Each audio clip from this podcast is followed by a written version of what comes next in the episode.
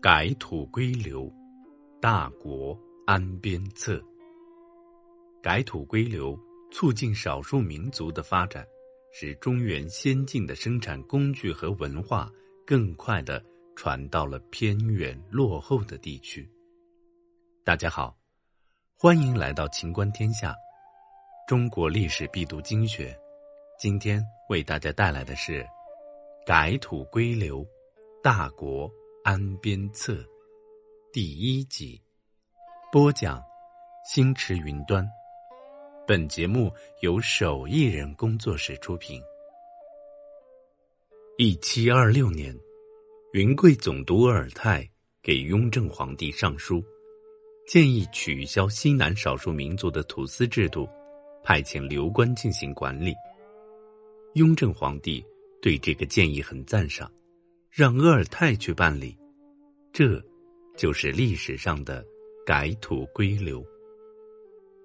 其实，改土归流在明朝中后时期就已经开始了。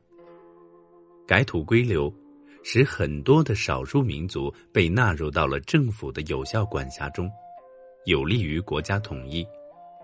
中央集权战胜了地方割据，落后的地区。加快了封建化进程，民族融合得到加强。提到改土归流，首先要了解土司制度。土司制度是在唐宋时的羁縻州县制的基础上形成的，到元朝时得到完善。这一制度，简单的说，就是中央让西南、中东南少数民族首领。去统治少数民族地区，这些首领被中央封为土司、土官，官职世袭，要给朝廷进贡。在边境地区，土司甚至可以有自己的军队。在少数民族地区，天高皇帝远，文化和风俗特殊，土司制度曾起到过积极的作用。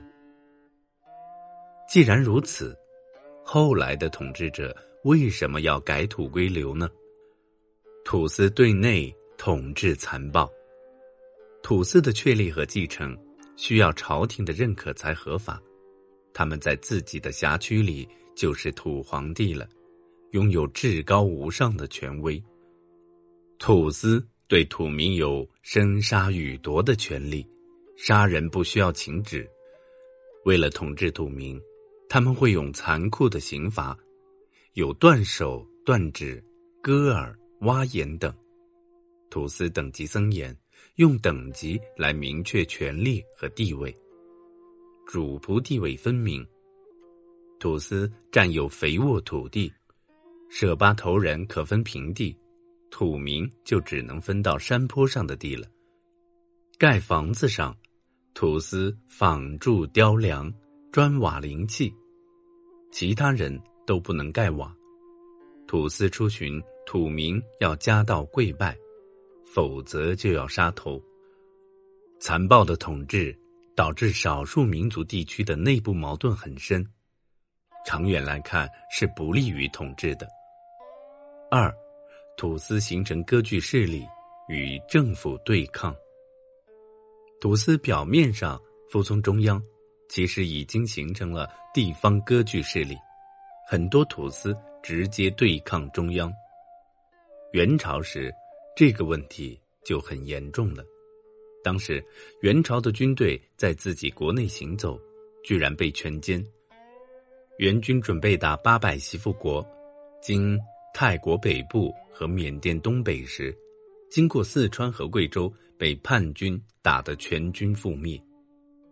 明朝时，问题更加严重。天启年间，四川土司佘崇明和贵州土司安邦彦发动了叛乱。佘崇明杀了巡抚徐可求等二十多名官员，建国号、大梁，占据重庆等大片地区。这次土司叛乱震撼了西南地区，削弱了明朝对后金和李自成的军事力量。由此可以看出土司叛乱对朝代统治的严重影响。请继续收听改土归流，大国安边策，第二集。